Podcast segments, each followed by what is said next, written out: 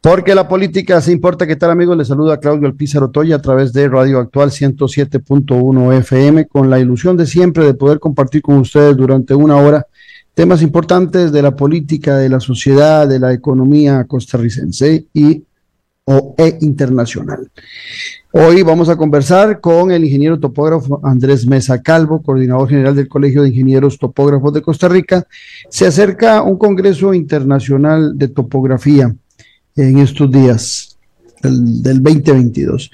Hace un par de años hablamos de algunos temas eh, cuando se acercaba el Congreso, varios temas que eran muy importantes en relación eh, a la inscripción y al, detalle de las propiedades que tienen eh, todos los costarricenses. Hoy vamos a ampliar sobre ese tema y sobre la importancia de la, de la tecnología dentro del marco del trabajo que hacen los ingenieros topógrafos para nuestro país. Le paso un saludo eh, a, a, Bernie Rivera, un asiduo escucha de este programa, y también a Marco y a Daniel allá en las oficinas del INS por el Rosabal Cordero en Heredia, en donde he estado yendo a que se me dé terapia física por el problema que había tenido en, en la rodilla hace tres meses que vengo padeciendo la rótula quebrada, ya estoy, gracias a Dios, mucho mejor. Y sin duda, la terapia que tanto Marco como Daniel en unas instalaciones eh, extraordinarias que tiene el INS eh, frente al Estadio Rosabal Cordero en Heredia, así como donde me operaron en el Instituto, en el Hospital del Trauma, también un hospital de una calidad extraordinaria y de una atención de primera línea. Pues un agradecimiento al personal de este edificio, eh, el INS en Heredia, especialmente a Marco y a Daniel que me ha venido dando la terapia para cada día mejorar mi rodilla. Eh, también les recuerdo que este programa usted los puede seguir con imagen a través del Facebook Live de Radio Actual. Lo localiza en Actual FM 107.1 y también en el Facebook de, Café y Palabras o en el Facebook de Claudio Alpizar. Eh, también copiamos la imagen que sale de la emisora. Pero antes de conversar con don Andrés Mesa, así pienso. Así pienso, con Claudio Alpizar, en Radio Actual 107.1 FM. El día de ayer, en la tarde, eh, estalló unas declaraciones que ponen en cuestionamiento a varios personeros que estuvieron en gobierno en la administración pasada, empezando por el presidente Carlos Alvarado, por don Rodolfo Méndez, que era el ingeniero y ministro de Obras Públicas y Transportes, y también Pablo Heriberto Barca, que era diputado y hoy es el embajador de Costa Rica en México, en donde se les cuestiona por parte de la señora Lucía D'Ambrosio, representante del grupo CANSEC para el famoso canal Cerco o canal verde interoceánico, eh, sobre la solicitud de coimas, de dádivas para llevar adelante el proyecto. Lo que dice la señora Lucía D'Ambrosio tiene que sustentarlo en pruebas. Me parece que lo que dijo ante la Comisión de Infraestructura de nuestra Asamblea Legislativa es sumamente delicado.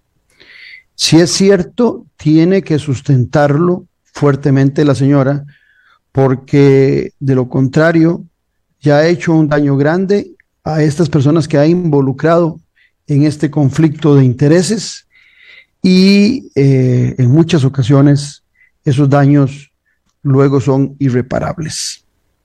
Me parece que si la señora participó con el grupo CANSEC en la posibilidad de desarrollar un canal interoceánico, que si mal no recuerdo, cuando fue descartado el proyecto, no solo esta empresa, sino que creo que había otra o dos empresas más que habían participado.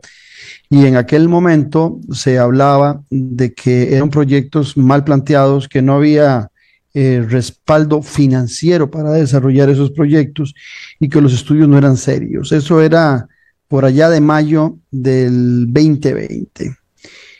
Y hoy, eh, en el análisis o en la investigación que hace la Comisión de Infraestructura, la señora eh, D'Ambrosio dijo eh, o dio denuncias realmente muy delicadas. Inclusive habló de un personero de dirección superior que fue el que le hizo la propuesta económica. Ella involucra al presidente Carlos Alvarado y a don Rodolfo Méndez Mata por ese intermediario que ella dice que llegó a conversar con ella y que le pidió, si mal no recuerdo, un 1% de comisión. Sin embargo, en este caso particular, es un tercero el que está diciendo que tanto el expresidente Carlos Alvarado como el ingeniero Rodolfo Méndez le están o le estaban pidiendo una coima para adelantar o para que tuviera viabilidad la propuesta de ellos del canal seco interoceánico. Esto es delicado. La señora tendrá que tener documentos, grabaciones o testigos muy fuertes para esta denuncia que ha hecho. Y lo digo porque aquí lo he dicho en varias ocasiones, la libertad de prensa, la libertad de expresión tiene un alto condimento de responsabilidad en lo que se dice y en lo que se plantea. Y si la señora de Ambrosio ha levantado la voz, en este caso en particular, tiene que tener pruebas. Porque independientemente de las personas que se están cuestionando, no puede existir dudas o juzgamientos sin los elementos objetivos y sustanciales del caso. En el caso particular del diputado, exdiputado y hoy embajador en México, Pablo Heriberto Abarca, la señora dice que con él sí conversó y que él fue parte de los que le planteó que querían ver el dinero. Aquí el caso es diferente, pero en los tres casos, tanto en el de Pablo Heriberto Abarca como en el de Carlos Alvarado, expresidente de la República, y Rodolfo Méndez, exministro de Transportes, en los tres casos, ellos ayer mismo estaban levantando la voz y planteaban una denuncia judicial contra eh, la señora Lucía D'Ambrosio por faltar a la verdad, por calumnias, por difamación. Aquí está el tema. Eh, la señora D'Ambrosio puso el tema en la mesa y es fundamental que esto se aclare. Más que ahora el presidente de la República don Rodrigo Chávez, tiene nuevamente y oportunamente interés en desarrollar este canal interoceánico. Y no vaya a ser que por intereses particulares de una empresa se pueda boicotear esta buena iniciativa que presenta el presidente Rodrigo Chávez, solamente ensuciando la honra de otras personas que a, a quienes no defiendo, porque no estoy definiendo absolutamente a nadie. Lo que estoy reclamando es la atención de los, la crítica objetiva y sustentada de quienes están denunciando, en este caso la señora Lucía de Ambrosio, a estos personeros. Queda hoy en manos de ella y de la Comisión de Infraestructura el que se acate de inmediato y se aboquen de inmediato a la investigación de lo que ella ha denunciado porque igual que pasó con el diputado Leli Borges, que hace unos días denunció injerencia del narco, porque una compañera diputada le dijo que se podía dar o que se daba para la elección de magistrados, eso tampoco puede quedar como en el olvido. Son temas trascendentales que deben ser acatados y abocados de inmediato por las instancias, correspondientes de nuestro Estado. Estamos en Café Palabras porque la política sí importa. En breve volvemos con Café y Palabras con Claudio Alpizar.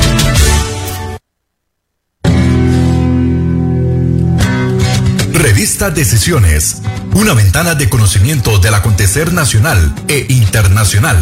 Disfrute de artículos de opinión y ensayos de grandes profesionales de nuestro país y de otras latitudes. Para el buen lector y para quienes desean fortalecer su criterio, búsquenos en revistadecisiones.com. Contáctenos al WhatsApp 2273 1473. Revista Decisiones. La huella en la política. Editorial Jade le invita a que adquiera ya el libro El elefante, el liderazgo y la política con P mayúscula del politólogo Claudio Alpizar Otoya. Una lectura y manual del buen político. Un libro de consulta para quienes gustan de la política. Costo del libro 8.600 colones. Adquiéralo en la librería internacional.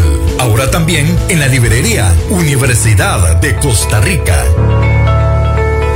Disfruta de la aventura en familia con tu nuevo MG RX8, el SUV más grande para 7 pasajeros. En la ciudad, la playa o la montaña, Costa Rica es para disfrutarla con el más grande, con el MG RX8, con tracción 4x4, 6 modos para manejo, un gran espacio interior y la tecnología de vanguardia para disfrutar en familia del confort en cualquier terreno. Descubrí el nuevo MG RX8 desde 698 dólares al mes en nuestras sucursales de La Uruca, Multiplaza Escazú o en www.mg.cr. Aplican restricciones.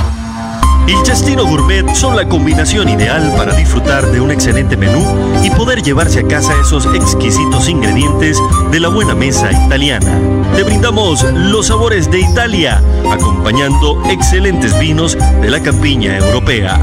Y en el Cestino Gourmet tenés un mercado bien surtido, con finos ingredientes que utilizamos acá para que lleves a casa nuestra sazón y elabores tus platillos a nuestro estilo. El Chastino Gourmet pone a Italia en su mesa y en su casa. Le recordamos también visitarnos en el Centro Comercial El Boulevard, local número 18, Huachipelín de Escazú, 2572 1182.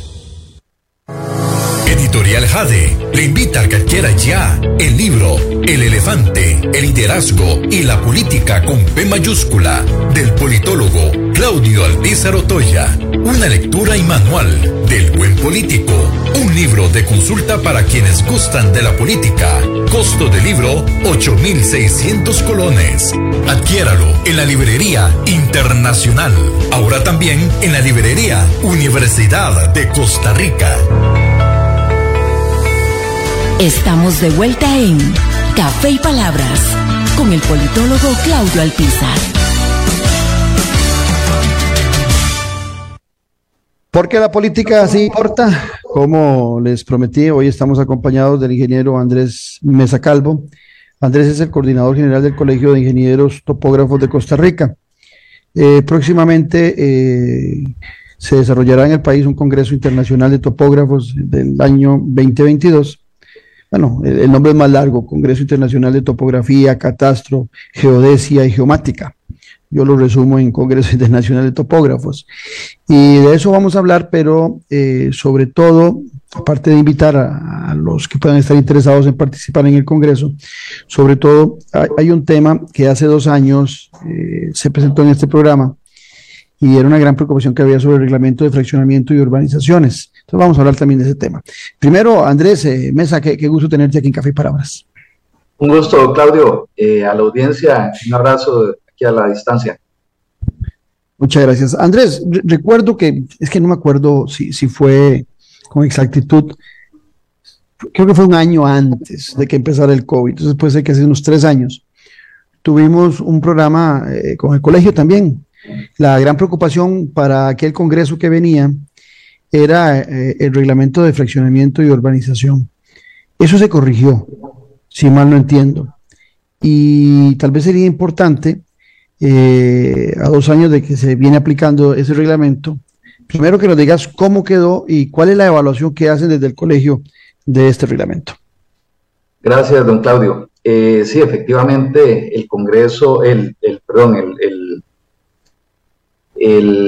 reglamento eh, se trató de implementar en el año 2019, el 13 de, noviembre del 2019, y eh, ahí fue cuando, cuando se empezó con todo, este, con todo este trabajo por parte del colegio, eh, haciendo los contrapesos necesarios para tratar de balancear el reglamento. El reglamento en sí eh, pretendía una mejor planificación del país. Eh, lo que sucedía era que, y la propuesta está bien, porque había que remozar, había que, que, generar un, nuevo reglamento acorde con, con, los tiempos.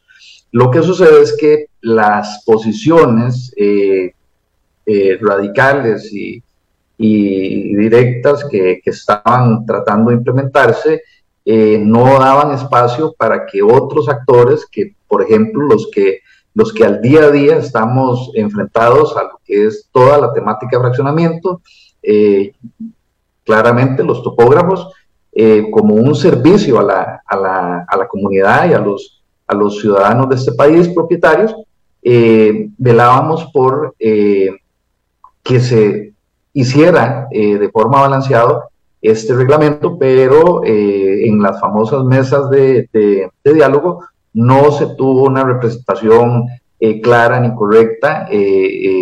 prácticamente el, en ese momento el INBU dijo usted y usted y usted también y los demás no cuentan.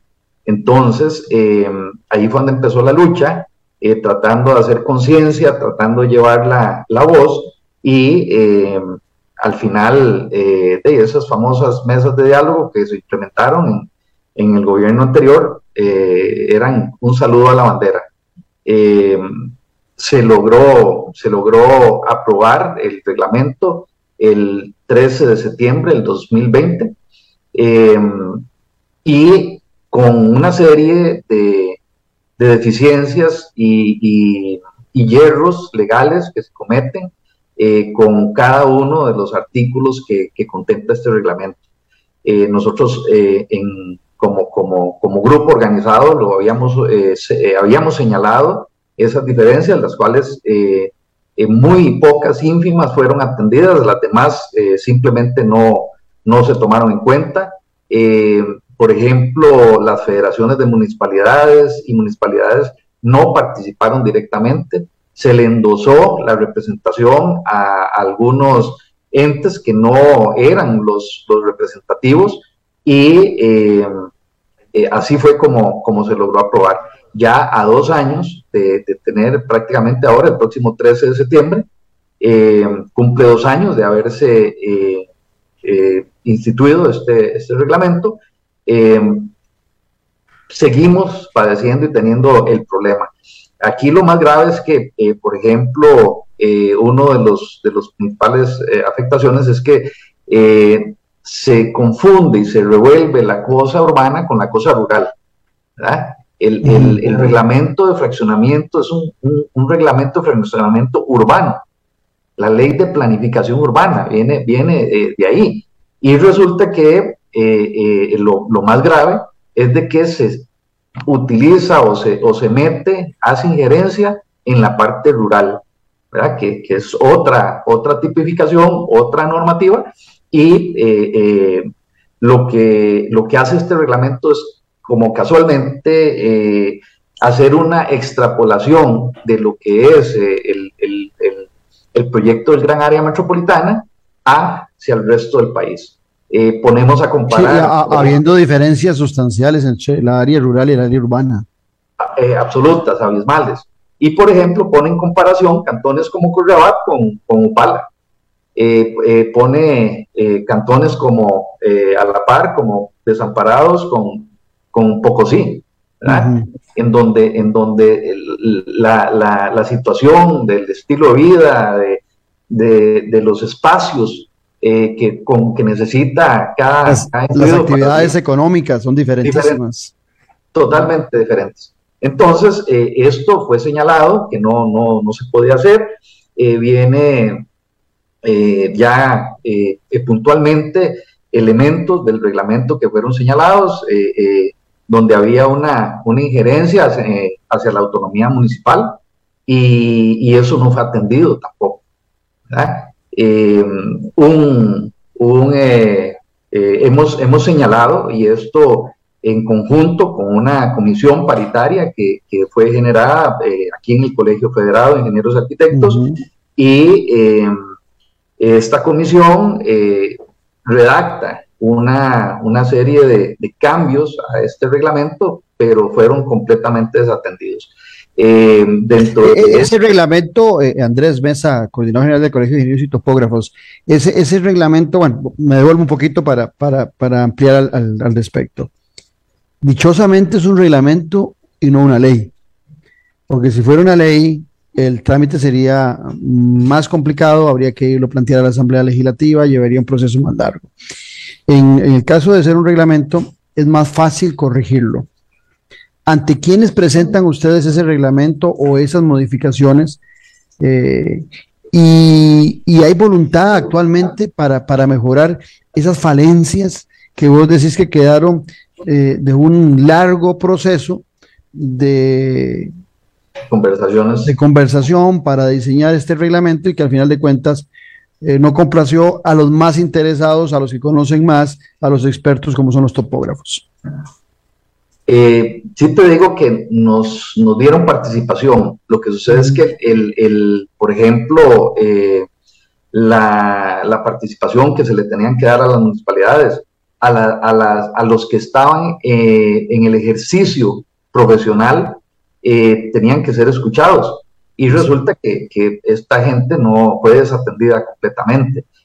había, lógicamente, participaciones formales eh, por parte del colegio, en aquel momento los, representantes que existían eh, eh, o que estaban de turno, tal vez no lograron llevar el mensaje correcto y adecuado, no hicieron las, las relaciones con, con, con, los demás entes que entraban en juego, ¿verdad? Y, de, lógicamente la, la, el mensaje no llegó correctamente. Eh, actualmente se ha hecho un trabajo eh, eh, muy fuerte, se han entrelazado esfuerzos y, por ejemplo, se ha hecho con, con, el Colegio Federado de Ingenieros y Arquitectos, como te decía, por medio de una comisión paritaria, el análisis de ese reglamento. Este se ha llevado, se ha presentado ante, en, el gobierno anterior, por ejemplo, en, en, el, en el último en el último año de este gobierno, eh, se, se, les llevó, se les planteó y, realmente cada reunión que, que, se daba de, era como, como, como echarle agua a un canasto, porque al final no quedaba absolutamente nada. No había eh, concientización, eh, era patear la bola hacia adelante y efectivamente así fue hasta cuando llegamos antes del traspaso, una, una semana antes del traspaso de poderes, eh, se, se, trató de conversar por última vez y eh, fue cuando se cerró el canal de comunicación por parte del, del gobierno saliente. Ya nosotros veníamos en conversación con, con, con, las nuevas autoridades con una expectativa muy grande y todavía tenemos una expectativa muy grande porque el, el presidente Chávez nos ha logrado, eh, por medio de su, de su gente, nos ha logrado escuchar eh, ha atendido eh, eh, preocupadamente, ¿verdad?, toda la, toda la temática que nosotros hemos llevado, pero ahí necesitamos ya aterrizar. tenemos una expectativa muy grande de que, de que para, el, para el 22 de septiembre, que es la inauguración del Congreso, que el presidente de la República va a estar inaugurándolo, podamos tener una noticia agradable, una noticia eh, de, aliento, eh, principalmente para todos los propietarios de las zonas rurales que se están viendo afectados con la implementación de este reglamento. Creo que... Aquí podría haber una, un gran aporte desde la perspectiva de que las zonas rurales eh, le dieron un gran apoyo en la elección al presidente Rodrigo Chávez. seguramente también por, ese lado, pienso yo, Andrés, que pudieran tener ustedes un, respaldo mayor del presidente a sabiendas de, los muchos padecimientos que tienen las zonas rurales eh, donde hay desigualdades marcadas en relación a la zona urbana. Eh, en, este caso en particular de lo que estamos hablando de este reglamento, dice Gustavo Martín Fernández, un buen amigo, quien le mandó saludos, que fue que conoce del tema porque Gustavo Martín fue regidor en la municipalidad de, de San José por el Partido de Acción Ciudadana, partido del cual después se, se alejó por, por razones diversas, pero, pero que es un hombre eh, muy consciente y muy, y muy compenetrado con ese tipo de trabajos. Y dice que a todas luces se notó la mala fe de la administración anterior con este reglamento. Efectivamente, eso, es lo que te comenzaba, de, de, al no generarse los espacios eh, para escuchar, para, para, oír las voces expertas, eh, y, y, en realidad a sabiendas de que era una situación que no, que no estaba bien planteada. eh, como, como te daba el ejemplo, no podemos hacer el comparativo entre, entre un cantón y otro eh, como si todos estuvieran en una misma, en una misma olla, ¿verdad? La, la, cosa rural no se puede regular de la misma forma en que se maneja, por ejemplo, el control urbano en, en, en, el área metropolitana. Eh, una, una, de las cosas que más hemos hecho énfasis nosotros, porque es, uno, es una de las afectaciones para los propietarios y, y, y, los usuarios de, los servicios, eh, en que, por ejemplo, se solicita un requisito como lo que es el, estudio del INTA, eh, que es un uso de suelo, y este uso de suelo carece em, eh, de una eh, eficacia eh, jurídica debido a que ese reglamento menciona una o está fundamentado en, en un artículo de ley que menciona dos incisos, los cuales no existen. Entonces, desde ahí y es la petitoria que hemos hecho, le hicimos al gobierno anterior y le hemos hecho a, don Rodrigo Chávez, de que, de que ese decreto sea removido. Aparte, que es lesivo para los propietarios por el hecho de que, imagínate que ese estudio de, suelo cuesta más y mucho más que el mismo costo del plano de catastro. Es inaudito. Solo lo pueden hacer 24 regentes forestales o, agrónomos. Y resulta que eh, también eh, con, una tarifa a la libre, en donde, eh, digamos, por ejemplo, en los, en los casos de, los estudios pequeños, llamemos de, áreas pequeñas, no cuesta menos de 250 mil colones. Y resulta que, que ese estudio, conforme el área de la finca madre sea más grande, el estudio es mucho más caro. Entonces, y, eh, eso ha provocado que haya menos inscripción de planos, menos preocupación por el orden, ha provocado muchas de estas cosas, me imagino. Efectivamente, nosotros hemos eh, ya eh, con números claros, reales, hemos logrado tener una, una estadística en donde podemos identificar que, por ejemplo, la cantidad de planos inscritos en el país ha disminuido desde, el 2020, desde septiembre del 2020 a la fecha, ha disminuido, en más de un 20%.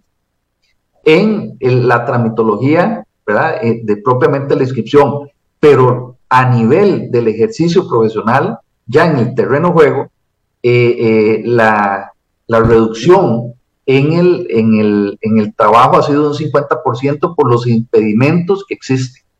Eh, Andrés, eh, y, estamos hablando de una área, que es el área de construcción, que es de las más evaluadas y a las que se les da más seguimiento para eh, tener conocimiento y control sobre la reactivación económica del país. O sea, en cualquier país del mundo, la construcción, el desarrollo de la infraestructura es clave para la reactivación económica. Y si estamos hablando de que en Costa Rica desde hace bastante tiempo necesitamos una reactivación económica para generar una ampliación del empleo, por supuesto que una disminución de casi el 12% de desempleo que tenemos hoy por hoy, el tema de los planos eh, puede ser un tema que esté afectando en el desarrollo de la construcción y en el desarrollo de esa reactivación económica.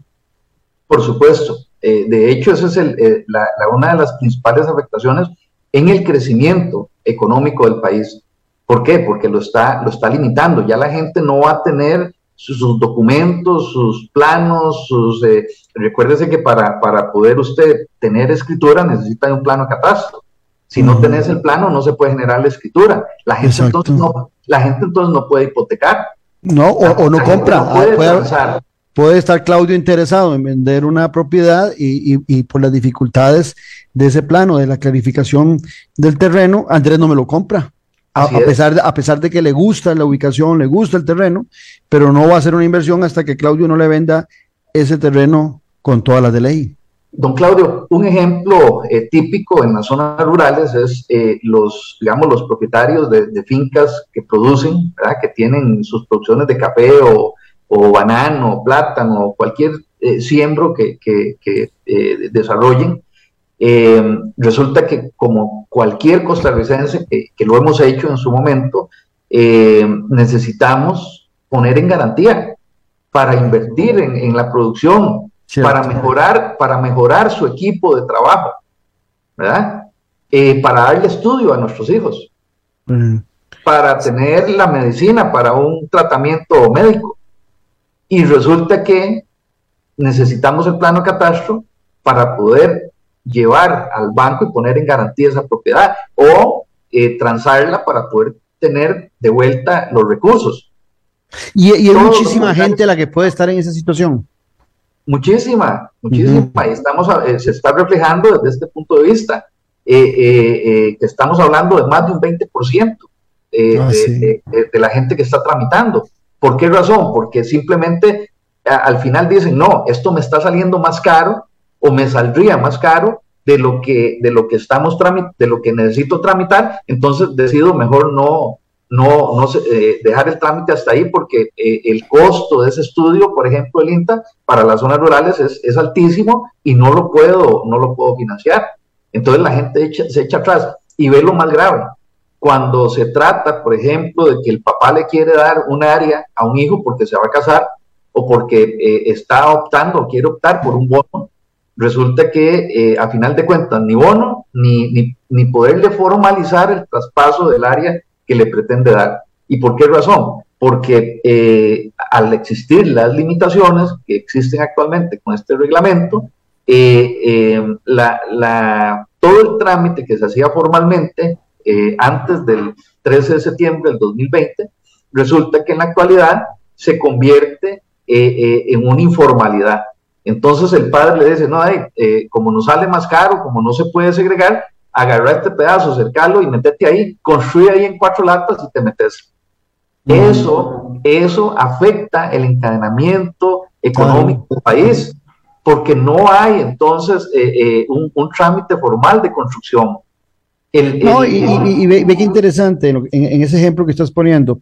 No es solamente el interés de esa persona que desea que su hijo tenga su hogar y, segregar el terreno y darle la oportunidad de que construya y que se beneficie de un bono en la vivienda o de un trámite bancario para un préstamo, como lo estás planteando vos, sino también que es el orden institucional, o sea, el orden del país para saber, exactamente para saber cuántas viviendas tenemos, cuántas falencias de vivienda hacen, eh, eh, son necesarias en, el país y, tantos otros temas alrededor de un ordenamiento nacional en relación al, ordenamiento topográfico urbano de, nuestro país y rural. ¿Sabes qué institución se, se afecta fuertemente con estas medidas? Las municipalidades. Por supuesto. Recordemos que las municipalidades generan o, tienen su, su, fuente de ingreso por medio del imponible que se genera a través de la inscripción y, la formalización de las propiedades. Correcto. Entonces, la, la, la, municipalidad cobra un impuesto de bienes inmuebles sobre cada una de las propiedades inscritas. Al no existir propiedad, no se puede eh, generar el impuesto de bienes inmuebles. Las municipalidades comienzan a empobrecerse comienzan a bajar sus ingresos y ahí es donde se vienen a, ver afectados. ¿Por qué? Porque ya no van a tener eh, eh, el contenido económico para invertir en, caminos, por ejemplo, o en infraestructura. y, lleva, y, llevamos en muchos casos eh, al ciudadano a la ilegalidad, ¿verdad? A ver cómo construye de noche o cómo, o cómo desarrolla la infraestructura que tiene, en vista que ante la carencia de esos planos, los permisos no, no son tramitados y no, no van a salir para poder desarrollarlo legalmente como se requiere. Por eso ese encadenamiento que te decía económico se pierde. Ya el, el, el, el constructor ya no va a tener eh, eh, eh, posibilidades para hacerlo porque formalmente no, no se puede generar un permiso de construcción. ya el, ferretero ya no va a vender como normalmente se hacía porque al verse limitado la gente no va a poder construir. Em, así, cualquier otro eh, eh, eh, proceso comercial se ve limitado porque simplemente no están los elementos en el, en el movimiento que corresponden para, para formalizar y dinamizar la economía del país. Este, este, Sí, sí, perdona. Sí, perdón, es, es, uno de los factores que más eh, eh, nosotros hemos hecho énfasis, eh, dado que, que, uno de los, de, los, de los banderines que ha levantado este, este gobierno casualmente ha sido el levantar económicamente a las a los a, la zona rural, a las gentes más afectadas, más desprotegidas, pero con este tipo de política es completamente inverso. O sea, no, no estaríamos aportando para eso. Este, este, este reglamento eh, se, se, desprende o, se aprueba en el INBU, ¿correcto? Junta Directiva del INBU. Ok. En, una negociación eh, comprometida, en una negociación eh, con metas bien establecidas, ¿en cuánto tiempo pudiera estar este reglamento en línea para evitar todo lo que hemos estado conversando? O sea, si hay voluntad de la Junta Directiva, de los siete miembros de la Junta Directiva del Instituto eh, de Vivienda y Urbanismo, y, se les escucha a, los que tienen que escuchárseles, eh, ¿en cuánto tiempo podría estar? Yo, yo no creo que esto tenga que llevar ni dos años, ni tres años. Esto podría estar en cuestión de, de semanas o meses aprobado. Así es, Claudio, porque ya existe el análisis, ya eh, eh, eh, artículo por artículo, una comisión paritaria del Colegio Federado de Ingenieros Arquitectos hizo el análisis y, ahí está disponible. Se le presentó al gobierno anterior, ya se le remitió a, este gobierno y lo que estamos en espera es de que, se dé una, cuando se hizo el llamado por parte, por parte del, del MEC para, para eh, eliminar los cuellos de botella. Eh, presentamos nuestra propuesta y casualmente uno de los, de los cuellos de botella más fuertes que existen, ya lo acabamos de mencionar, y es este reglamento de fraccionamiento y urbanizaciones. Y es que con, eh, los, con, los, argumentos que vos das, yo no sé dónde puede estar la pega. O sea, vieras que me, me cuesta mucho comprender por qué algo tan sencillo lo complicamos tanto y algo tan urgente lo dejamos tan relegado. O sea, no, le encuentro razón. El, simple hecho de oírte, Andrés, eh, nos pone en, un razonamiento muy rápido de la urgencia que tiene este tema. Así es.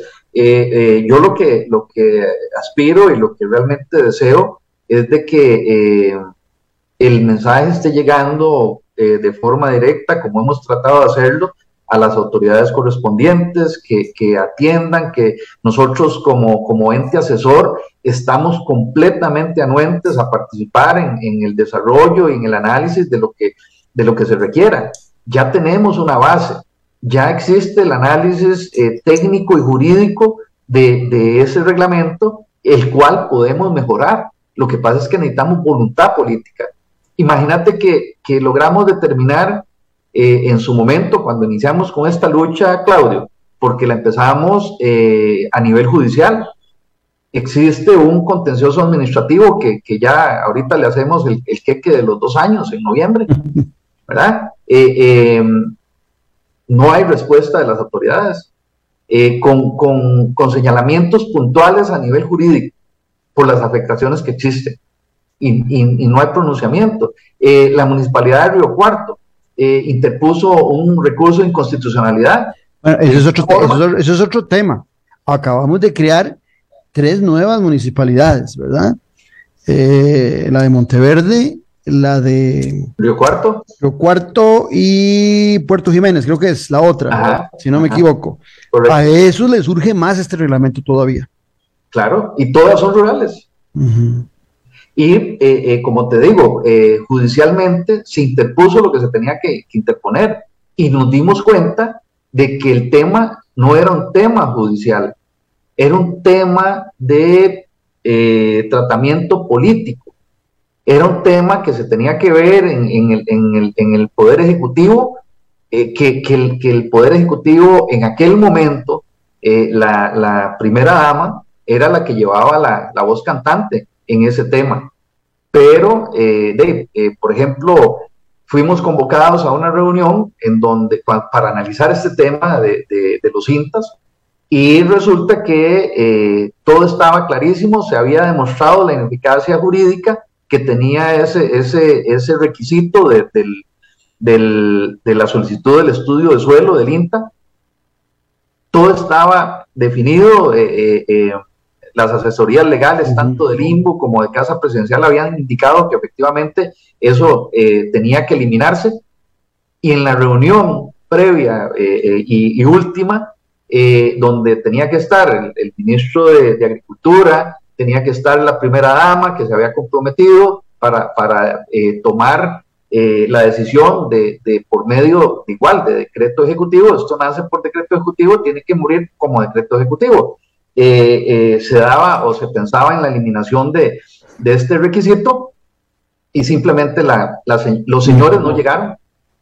cuando la sorpresa fue que estábamos en, la reunión virtual, eran solamente todo el staff y toda la gente del INBU y todos los demás representantes del, del, Estado, del gobierno, estaban fuera. O sea, caso omiso. Es voluntad, y es voluntad política, que es el, llamado que estamos haciendo, eh, es el enlace que hemos estado eh, eh, comunicando al nuevo gobierno y, poniéndonos a, las órdenes. tenemos a disposición tanto el Colegio Federado de, de Ingenieros Arquitectos como ente asesor y nosotros como colegio también de topógrafos, parte del Colegio Federado, eh, eh, aportando y llevando todo lo necesario. ayer oía, o, hoy leía eh, una nota donde el presidente Rodrigo Chávez llamaba la atención de que iba a firmar un decreto donde iba a eliminar 160 y pico de, trámites. Bueno, yo creo que hay voluntad de este gobierno de ser más ejecutivo y en temas de decisiones administrativas. Y este es uno de esos casos. Ojalá tengo que. Fe y esperanza. Estamos conversando el día de hoy. Vamos a un corte comercial y venimos y hablamos del, Congreso. Andrés Mesa Calvo, quien nos acompaña el día de hoy, quien es coordinador general del Colegio de Ingenieros Topógrafos de Costa Rica. Estamos en Café y Palabras, porque la política sí importa. En breve volvemos con Café y Palabras, con Claudio Alpizar. Editorial Jade le invita a que adquiera ya el libro El elefante, el liderazgo y la política con P mayúscula del politólogo Claudio Alpizar Otoya. Una lectura y manual del buen político. Un libro de consulta para quienes gustan de la política. Costo del libro 8,600 colones. Adquiéralo en la librería internacional. Ahora también en la librería Universidad de Costa Rica. La sociopolítica. El lenguaje sencillo y directo. Noches sin tregua. Ahora, por Tica Visión.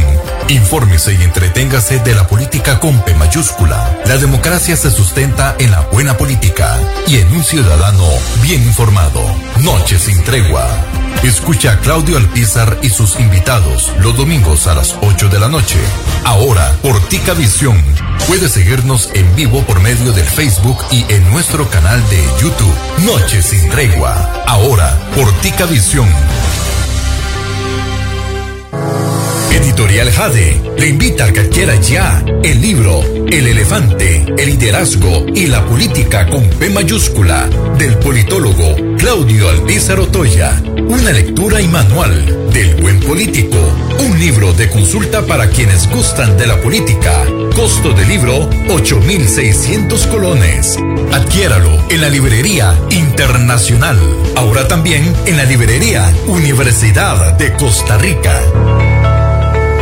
Disfruta de la aventura en familia con tu nuevo MG RX8, el SUV más grande para 7 pasajeros. En la ciudad, la playa o la montaña, Costa Rica es para disfrutarla con el más grande, con el MG RX8, con tracción 4x4, 6 modos para manejo, un gran espacio interior y la tecnología de vanguardia para disfrutar en familia del confort en cualquier terreno. Descubrí el nuevo MG RX8 desde 698 dólares al mes en nuestras sucursales de La Uruca, Curridabat, Multiplaza Escazú o en www.mg.cr.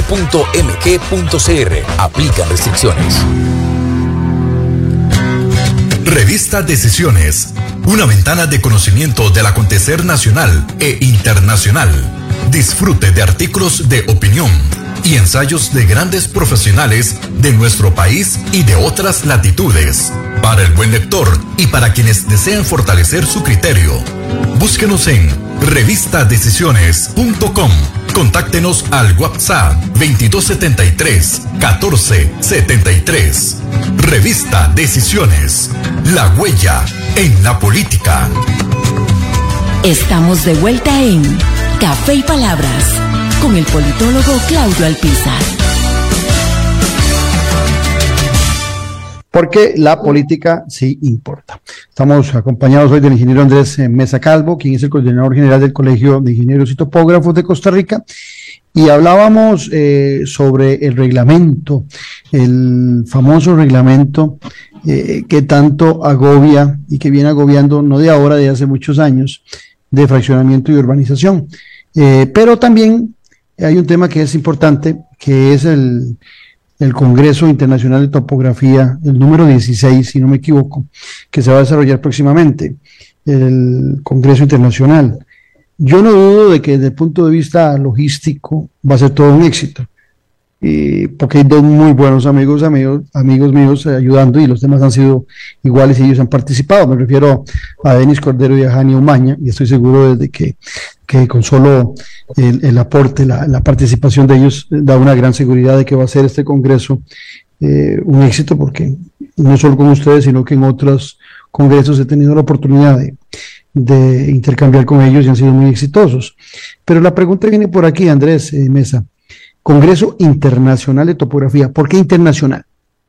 Bueno, eh, este Congreso, con, toda su historia, eh, ha aglutinado y ha vuelto los focos de interés hacia Costa Rica por el alto nivel de profesionalismo que existe en este país en, en el área de la topografía eh, catastro, geodesia, geomática, que son los diferentes ejes de nuestra profesión.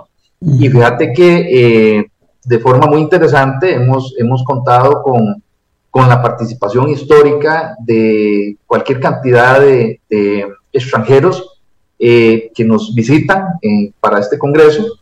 esperamos una, una audiencia no menor a, a, 500 personas en el Hotel Crown Plaza, Corobicí, ¿Cuándo? Eh, el 22, exactamente prácticamente en un mes, 22, 23, 24 de septiembre. Eh, em, esto eh, tenemos la expectativa de, traer y seguir contando, porque el, Congreso tiene dos años que se desfasó por, por, la época COVID. Ajá. tocaba tocaba en, septiembre del 2020, del 2020 y lógicamente estábamos en, en plena pandemia. Eh, se logró ya definir como fecha eh, para, el Congreso 2022 eh, en septiembre y algo maravilloso y que ha sido diferente es que para esta ocasión estamos contando con el 40% de las ponencias de expositores internacionales. Eh, tenemos, tenemos una, una, participación de expertos eh, eh, en, las diferentes, en los diferentes ejes muy valiosa y, y, esto le va a dar mucho, una mayor lucidez al, al, Congreso. la participación nacional es de un 60% con, con temas y, ponencias increíbles, muy, muy buenas. una, una pregunta, Andrés. Una pregunta, el, en el Congreso este, pueden participar eh, no solo topógrafos, está abierto al público en general, eh, pueden participar ingenieros de otras eh, áreas o ciudadanos interesados sencillamente en el tema pueden participar libremente. Perfectamente, hay, hay inclusive los costos, en los costos está, está definido los diferentes eh, participantes que pueden acceder al, al, Congreso, eh, podemos mencionarlas de repente. Sí, claro, claro. Eh, por ejemplo, tomamos en cuenta los estudiantes con una, con una cuota de 150 dólares. El, el, costo para miembros del Colegio de Ingenieros Topógrafos es de 200 dólares. colegiados del CEFIA, ¿verdad? que son los, los cinco colegios de, de las ingenierías en este país, 225 eh, dólares. Eh, para particulares el costo es de 250 dólares y para extranjeros 275. Veamos que eh, inclusive al ser un congreso de, alta gama, ¿verdad? Por, todo el despliegue tecnológico que se va a ofrecer y que, se va a, evaluar, los costos están todavía con, con, los, con los que se utilizaron prepandemia. Esto con el fin de poder acercar a, los agremiados, con el fin de, de poder acercar a, las personas interesadas en, en, todas estas temáticas que vamos a desarrollar eh, como te digo, de la topografía, el catastro, la geodesia y la geomática. Eh, eh, son las diferentes áreas, lo hemos Son dos, tres días. son tres días. Tres días. 22, 23 y 24. Todo incluido, ahí va el desayuno, el almuerzo. La alimentación, y, inclusive para, los, para los extranjeros se les hace un tour eh, para que conozcan las bellezas de Costa Rica. Eh, muchos de los extranjeros terminan enamorados del país eh, y, es un, evento muy lucido. Lo hemos denominado Innovación 4.0. Y esto porque hemos, hemos entrado tecnológicamente en la era de la tecnología, en la cuarta revolución industrial que es eh, eh, la, 4.0. Y en ese sentido eh, somos personajes activos en ese proceso.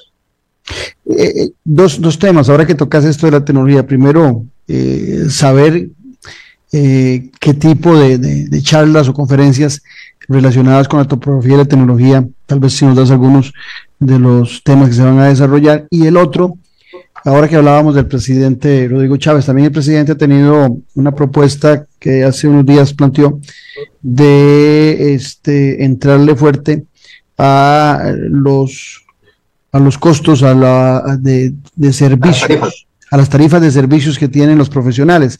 ¿Tienen ustedes ya una posición en, relación a esta posición del presidente de la República? Claudio, en ese sentido, vieras que eh, el Colegio de Ingenieros Topógrafos históricamente eh, ha sido regido eh, por ley, es una ley de la República, no es un decreto, es una ley de la República, el ejercicio de la topografía y lógicamente en su reglamento también tenemos por vía de decreto un, un tarifario. ¿verdad? Siempre eh, hemos tratado de, utilizar el tarifario, eh, los, los, agremiados, así se ha pedido históricamente, para poder estandarizar y uniformizar, dar un buen servicio, ¿verdad? Eh, recuérdese que, que, hay un dicho muy claro que lo barato sale caro y, y, y, lo que buscamos es excelencia. creemos dentro, en el colegio... ¿Cuántos agremiados tienen ustedes? Nosotros somos alrededor de 2.750 eh, profesionales, de ellos activos en, en la parte de la, de, la actividad profesional somos alrededor de 1.250 profesionales. ¿verdad? Eh, y la idea de esto, más bien, nosotros le, les, sacamos un, un provecho, eh, que es el, el, que, bueno, si, si, si la situación es apertura de, de tarifas, ¿verdad? O sea, que, que, se, que se, vaya a la libre, eh, eh, busquemos casualmente eh, el, que, el que el profesional que va a ofrecer los servicios lo haga de la mejor forma. O sea, busquemos la excelencia, ¿verdad? ¿Qué va a suceder? Que el que va a cobrar barato, más en esta época en donde estamos restrictivamente trabajando con reglamentos que, que nos imposibilitan el trabajo, nadie quien cobre por debajo de la tarifa va a lograr resolver, y eso es un llamado a la población. Las personas que sobre la base que existe para poder ofrecer un servicio, si trabaja por debajo de esa base, no va a ser un trabajo eficiente. Y a la postre le va a dejar el trabajo votado, porque no le alcanzaron los recursos para poder concluir. Y esa es la, premisa que nosotros eh, eh, eh, pregonamos, de que trabajemos, trabajemos siempre eh, eh, sobre la tarifa o, en la tarifa para efecto de poder salir con el trabajo. Y eso, y eso nos, nos, lleva a la excelencia, a buscar la excelencia. Y, más bien yo creo que, que eh, a toda esta situación, nosotros como colegio de topógrafos le podemos sacar más bien ventaja a, esta, a toda esta temática. Muy bien. El, Congreso, eh, el Colegio de Topógrafos de Costa Rica, ustedes pueden accesarlo en la web de Colegio Topógrafos cr.com y, visitar el, apartado que aparecerá ahí del Congreso. Es para todo público, como lo decía Andrés Mesa, y toda la información eh, la pueden adquirir en esa web. El Congreso se llevará a cabo en el Hotel Crown Plaza Corobicí, San José de Costa Rica, los días 22, 23 y 24 de septiembre del 2022. O sea, en, en un mes eh, estaremos en el segundo día ya de, del Congreso. Algo que se te quede, Andrés, en relación a los intereses y, y las preocupaciones de los topógrafos en, en, un minuto que se nos fue el programa. Bueno, Claudio, muchas gracias, eh, darte el agradecimiento. Eh, en realidad, eh, pedirle a las autoridades políticas de este país el que nos escuchen, nos atiendan y apoyen la propuesta que se ha planteado para el, mero, para el mejoramiento del reglamento de fraccionamiento de urbanizaciones que está planteado, que es uno de los cuellos de botella y una de las aplicaciones más grandes que se está produciendo a los pobladores de las zonas rurales. Eh, ese es mi mensaje y, una invitación cordial para todos los profesionales y todo el que quiera asistir al Congreso con las puertas abiertas. Es un Congreso de una, un despliegue tecnológico increíble. Allá los vamos a esperar. Bueno, muchas gracias a don Andrés Mesa Calvo, coordinador general del Colegio de Ingenieros y Topógrafos de Costa Rica, pero sobre todo a ustedes por habernos acompañado. Los esperamos mañana miércoles en las tertulias que siempre tenemos con Jack Zagot los días miércoles. Un abrazo y recuerde que la política sí importa. Esto fue Café y Palabras, porque la política sí importa, con el politólogo Claudio Alpizar Otoya. Escuche Café y Palabras de lunes a viernes a las 9 de la mañana por actual 107.1 FM. Café y Palabras.